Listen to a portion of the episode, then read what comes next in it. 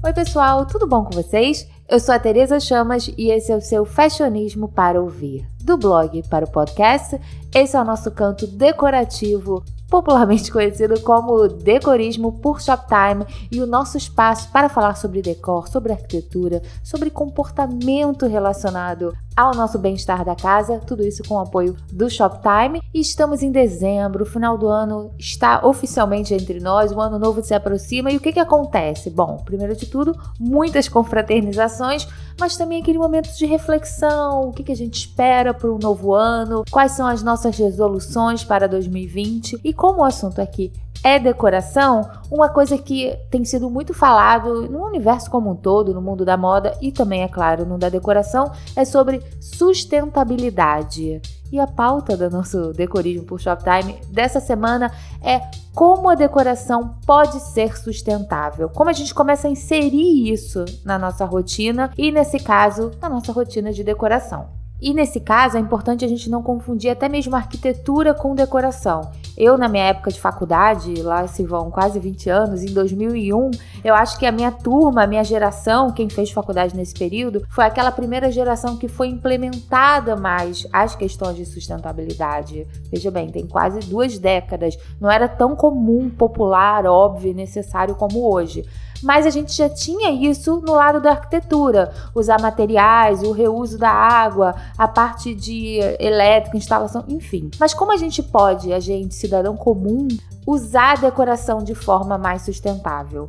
Um outro ponto que eu até converso muito quando, quando eu falo mais sobre beleza, sobre moda, eu não sei vocês, mas se a gente pegar, sei lá, cinco anos atrás, a gente escovava os dentes e deixava a torneira ligada, sei lá, 5, 7 anos atrás. Uma pessoa comum fazia isso. Hoje você consegue se ver escovando os dentes e deixando a torneira ligada.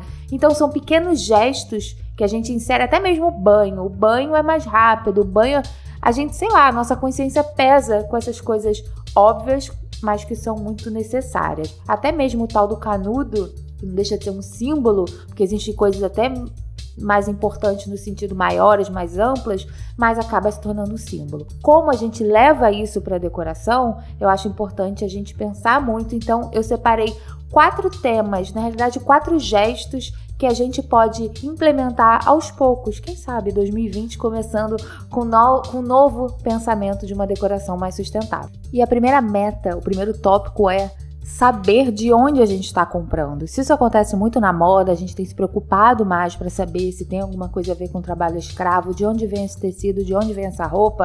Na parte de decoração, é muito importante saber de onde vem o móvel, principalmente no que diz respeito à madeira. Existem móveis que são feitos só de madeira de reflorestamento. Tem móveis que têm selos. Eu fui pesquisar, eu confesso que não sei tanto quanto eu gostaria ou deveria, mas eu fui pesquisar a fundo e fiquei até mesmo surpresa e encantada, porque existem diversos selos, selos nacionais, selos mundiais, certificados especiais.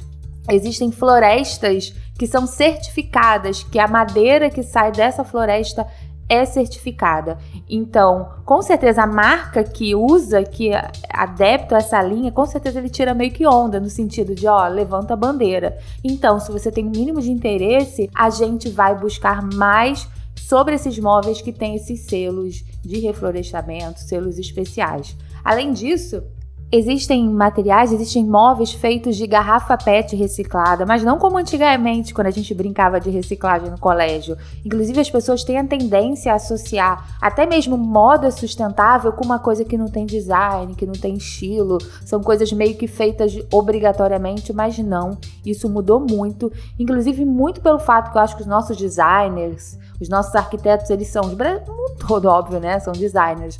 Mas os brasileiros são muito criativos e nesse caso a criatividade vem muito pela diversidade, né? A necessidade, a urgência de criar algo novo e que não seja necessariamente, olha, toma uma garrafa PET reciclada, mas sim que tenha uma mensagem, mas que também tenha um estilo.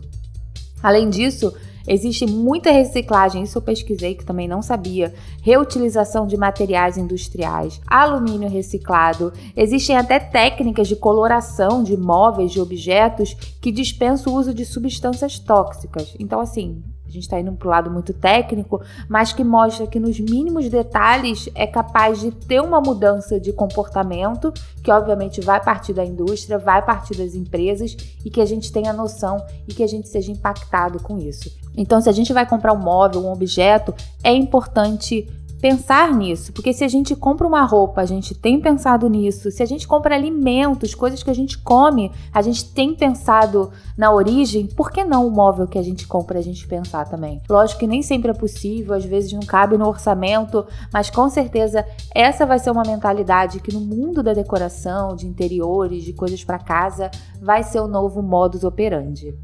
E agora meta número 2, compre mais itens de segunda mão. Você não precisa sua casa ser toda de segunda mão, ir num brechó, no antiquário, comprar online, mas um pouco, um trecho, alguma coisinha. E eu até coloquei como pauta né, no roteiro seja mais Phoebe e menos Rachel. Amo as duas por igual, mas quem lembra lá de um episódio que era até aquela Potter Barn, que é uma loja de decoração americana, que a Rachel adorava comprar tudo novo, ela comprava um móvel, um objeto para casa, como ela comprava uma blusinha.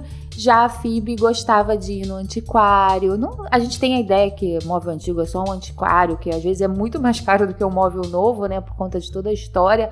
Mas existem lugares que você pode comprar mais barato e até hoje em dia as pessoas andam é, trocando entre amigos, em grupos, sabe? Eu acho que existem novas formas. E mais uma vez, se a gente pode relacionar com o mundo da moda, o lado da decoração vai ser um pouco mais disso. Nada que impeça a gente de comprar o novo. Eu adoro comprar uma, uma coisa nova, bonitinha, limpinha, mas ter essa consciência que é possível também inserir, sabe? Você tem sua casa novinha em folha, mas aquele objeto X que tá lá em cima da sua mesa nova tem uma história. E se a gente pode saber a história, melhor ainda, né? A Phoebe tinha as histórias dela lá, a Rachel inventava, mas no final das contas tem todo um simbolismo de você ter uma peça antiga na sua casa.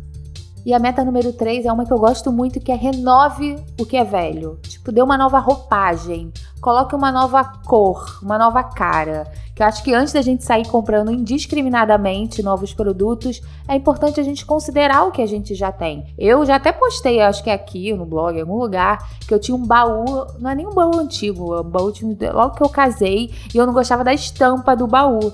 Então eu fui numa loja, comprei tecido de decoração, que é aquele tecido mais grosso, né? Tecido de roupa, forrei, deu maior trabalho, fiquei uma semana forrando, recorri a minha mãe para me ajudar. Mas foi gostoso, eu adoro esse lado terapêutico. Vocês sabem que eu ando pintando, então eu gosto de colocar a mão na massa. Mais uma vez, adoro comprar coisa nova, nova em folha, moderna e maravilhosa.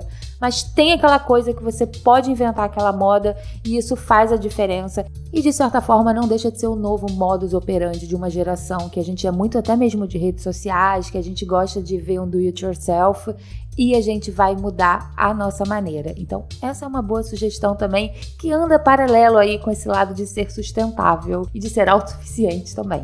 E o modo 4 da gente lidar melhor com uma decoração em tempos de sustentabilidade é bem simples, é bem claro, que é planta, luz natural, a gente focar cada vez mais nisso, a gente colocar o máximo de vegetação. Olha aí, a gente fez o podcast sobre casa da vovó, que envolve muito a planta. A partir do momento que a gente tem mais planta, a gente gera um novo ar, a nossa casa fica com um novo clima, fica mais fresco, ainda mais com esse verão que vem pela frente. E isso, obviamente, poupa até, sei lá, você economiza um pouquinho de ligar o ar. Mas você tem um novo clima, é um novo ambiente que se cria. E junto a isso, obviamente, a luz natural, eu sei que às vezes não é, não é sempre possível, mas é bom entender de quanto isso faz bem para o nosso bem-estar, obviamente, para o nosso dia a dia, mas também para o lado da sustentabilidade. Então eu acho que existem mil formas da gente dar um novo uso, novas formas de encarar a decoração. E eu acho que é sempre o primeiro passo. Qual é o primeiro passo para a gente ter um ambiente verde,